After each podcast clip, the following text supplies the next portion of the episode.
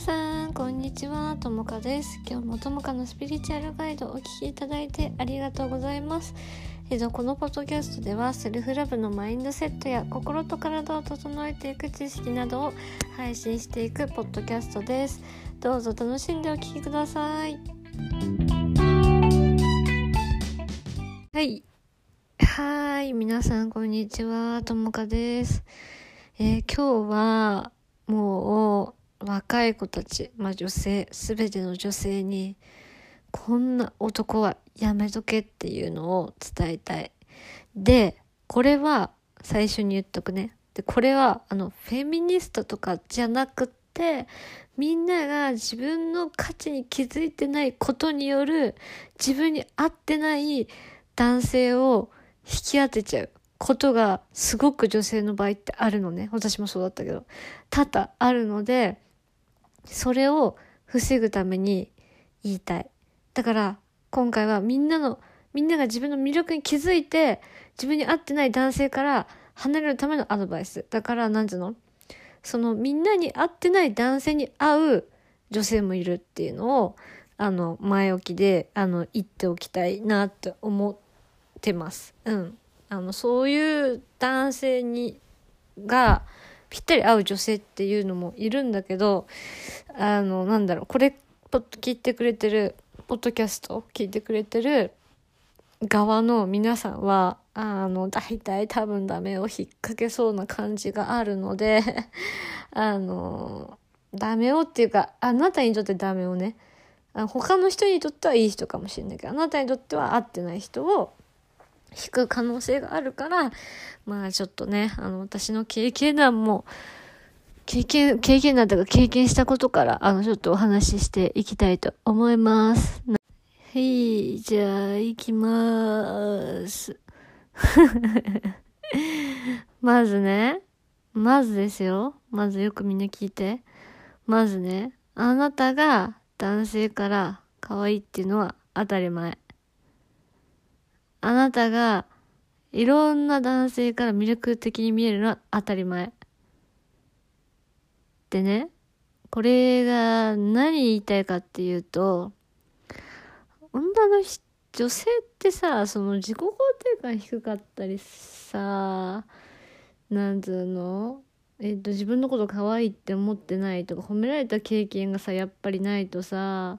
可愛いって言われてさ、シンプルに嬉しくなっちゃうじゃん。なんか今日も可愛いねとか。あの、なんか、なんだの？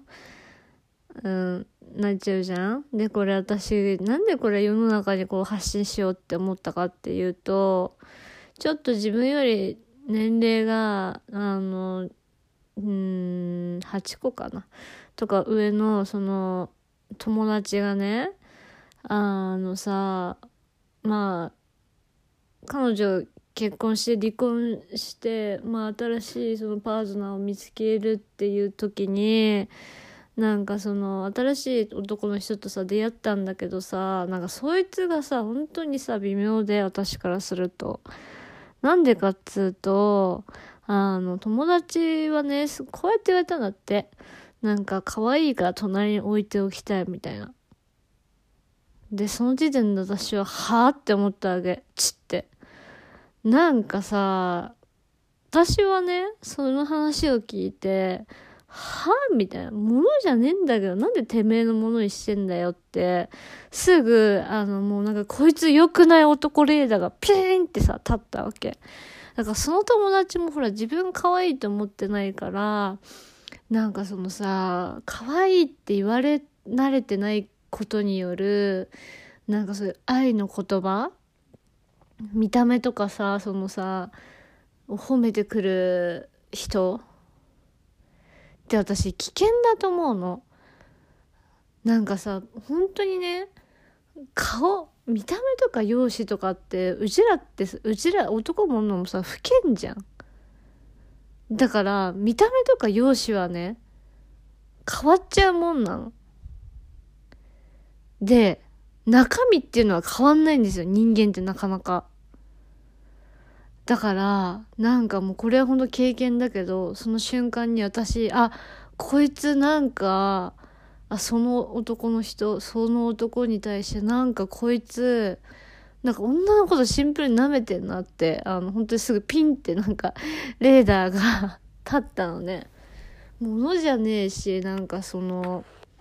本当にその友達のこと中身こいつ見て言ってんのかなみたいなとこが本当にあって。で結構さそのさ外側だけしかやっぱ見てなくてさ付き合ったりさお互いするとさどういうことが起きるかっていうとさ相手のなんつうの感じてることとか考えてることとかをなんか受け止めきれなかったりとかなんか相手に期待してそれがあのなんつうのそれでなんていうのショック受けたりとかさいろいろ傷つくわけじゃんお互い。でなんか自己肯定感とか自分が無価値観だとそのなんていうのかな可愛いって言ってくれて認めてくれたみたいに思ってちゃうと思うんだけどなんかそのみんながさその可愛いとか美しいとか綺麗とか魅力的に見えるのは当たり前なのね。これ当たり前のことです。あなたがそうやって周りの人にそのその男の人からチヤホヤされるのは当たり前のこと。だって魅力的だから。っていうのを念頭に置いた上であの男性を選んでほしいのね。そう、だから、愛されたいから、その自分が我慢するとか、愛されたいから私が相手に合わすっていう思考をもうやめてほしいなって本当に思ったの。だから、なんかみんなが本当可愛いのとか美しいのとか、シンプルに魅力的なのは当たり前だから、その上で、なんか自分の中身を好きになってくれる人自分をその助けてくれる人だよね。を探してほしいなってあの思ってる。本当に。なんか結局ね人生ってさすっごい辛い経験がいろいろあるわけじゃん。なんかであのさなんで人が避けれないのってやっぱり人の死とか別れなわけよ。これは全員が経験するのね。で、人の死とかって私もお父さんの死を経験して思ったけど、私は13歳の時にお父さんの死を経験して、それでも魂がまあ砕け散ったんだけどさ、で、その魂が砕け散るってどういう状況かっていうと、もう本当精神的にやばいっていうか、もうやばくなってもおかしくなかった状態を、魂が砕け散ることで、なんか最小限に抑えてなんとか生きてられるみたいな部分が、あるのね。だからその人の死って本当にうんもうなんか悶絶食らうわけよ本当に。超辛いわけ人によっては。だか悲しい出来事っつうのは人生でどんだけセルフラブをやってどんだけヒーリングやったとしても悲しい出来事とか辛い出来事っていうのは絶対あるのね人それぞれ。うん。でそれをなんかそのギフトっていうか自分にとっていい経験だっていうものにしてくのしていくのがあのヒーリングのセッションなんだけどね。そこから学びを得るのがヒーリングのセッションなんだけど。そうだから何が言いたいかっつうとみんなを褒めてくるとかそのさ例えば物を買ってくれるとか、ね、彼氏がご飯をおごってくれるからとか彼氏がそのなんていうの私に時間使ってくれるからとかそんなことはねどうでもいいんです。そんなね、なんかね、ことできる男の人って、正直、世界探したらめちゃくちゃいるよ。めちゃくちゃいる。で、もう本当に重要なのは、あのね、あなたの中身をちゃんと受け止められる人、サポートしてくれそうな人を選んでほしいのね。だから、なんていうのかな、見た目とかさ、そのさ、経済力とか、は正直、どうでもいいわけ。女の人も自立して今働けばさ、いろいろ仕事だってあるしさ、フリーランスとかでも全然やっていけるわけじゃんだからなんつうのかな、可愛いとかさ、そういうね、そういう言葉にね、なんかみんなね、あ、嬉しい、この人私のこと好いてくれてんだとか思うかもしんないけど、なんか逆にさ、キモくない？私は逆にそういう男キモって思っちゃうんだよね、もう。なんか、えこいつ外しか見てねえじゃん。薄みたいな。朝みたいな。って思っちゃって。まあそもそもそういう男性にまずさ、出会わないんだけど、で、私は例えば、恋愛するってなったら、もう全部まず自分の闇から話し始めるのね。まあ、なんか過去にこういうことあって、こういうことあってって、それをまず全部聞ける男の人じゃないと、私はまず嫌なの。うん。だからもう可愛いとかそういう言葉はなんかもう、ああ、もう知ってますみたいな感じで、嬉しいよ。嬉しいけど、ああ、まあ本当ありがとうみたいな感じで、もう受け取る、受け取って、でもなんか私はこの人、私のその、についてこれるかなって感じだよね。私のこの深さにっていう感じで見極めてて、だからなんかさ、かけてくれる言葉でなんかわかるじゃん。なんか自分がさ、落ちてる時にどうやって話聞いてくれるかとか、なんか自分が例えばやりたいことがあった時にどういうふうにサポートしてくれるかとかさ、なんかそっちの方がさ、大事じゃない？てかなんかみんなが求めてんのってさ、そのさ、心のサポートみたいなとこをなんか男性に求めてんじゃないのってすごい思うのね。なんか愛されるってさその可愛いとか好きとかそういうことじゃないよね。ってすごい思うんだよね。だからなんか世間の人の話をさなんか年収がこうでとかなんかえ外見がこうでとかもまあ分かるよ分かる。言いたいことは分かるけどえみんなが欲しいのってそこなの？って思っちゃって。でなんか相手に求めてることってさ結局自分のさその何て言うの？劣等感を埋めたい部分でもあるじゃん。なんか顔がイケメンとか金持ちとか。自分で手に入れら入れられないものをなんか相手に求めてるような感じもなんかしてんのね。みんな見てると。でもなんかお金だって稼ごうと思えば稼げんじゃん。で見た目に関してはみんな可愛いでしょ？あのいや可愛いんですよ。みんなほんとシンプルに可愛くて自分の魅力に本当に気づいてないだけだしっていうかその見た目っていうのはどうせさその老いてくわけじゃん。で老いたら老いたなりにすごいそのなんていうの？可愛さとかなんか綺麗さとかまた変わってくると思うんだけどでも私なんか一番思うのはなんか外見とかその持ってるものっていくらでもクリエイトできるけどなんか中身の部分ってさ人変えるのって本当に難しいじゃん。だからすげえ人柄が出ると思うしなんか人生でさ誰といるかってさ本当に大切なわけ。うん、だからなんつうの？そのなんか可愛いだけとかそういうのじゃなくて綺麗とかね。なんか物を買い与えてくれるとかさじゃなくて本当にそのや自分にとって優しい人。とか本当にあなたのことを思ってくれる人っていうのを選ばないと女性は傷つくなって思って。あの今日はこれちょっと。でもなんで彼女たちがあのそういう男の人を見えかけの愛みたいなのをん見えかけの愛？わかんなんかそのなぜの？偽の愛みたいななんかそれを選ぶのかなって観察してたらあみんな自分の魅力に気づいてないからだって思ったのね。それ言われて喜ぶってことは。なんか私はどっちかっつうとなんか人から可愛いって言われてもはってめえまたどうせ他の女にも言ってんだろ。はんみたいな感じだったから。それもそれでさすっごいひねくれてたんだけど。え今ありがとうって受け取れるけど。それもそれで良くないですよ。それもそれで良くないけどここで言いたいのはなんかそのやっぱ自分のさ魅力に気づいてないとさそういうなんか自己肯定感の低さになんかつけ込んでくる男がいるわけよ。だからその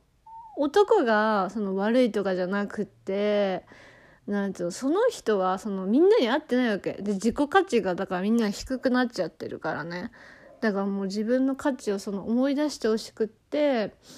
あの伝えた。で私は別にそういう男性に対してさ悪い風にもさ言いたくないわけ。みんな人それぞれさ素晴らしいもんがあるから。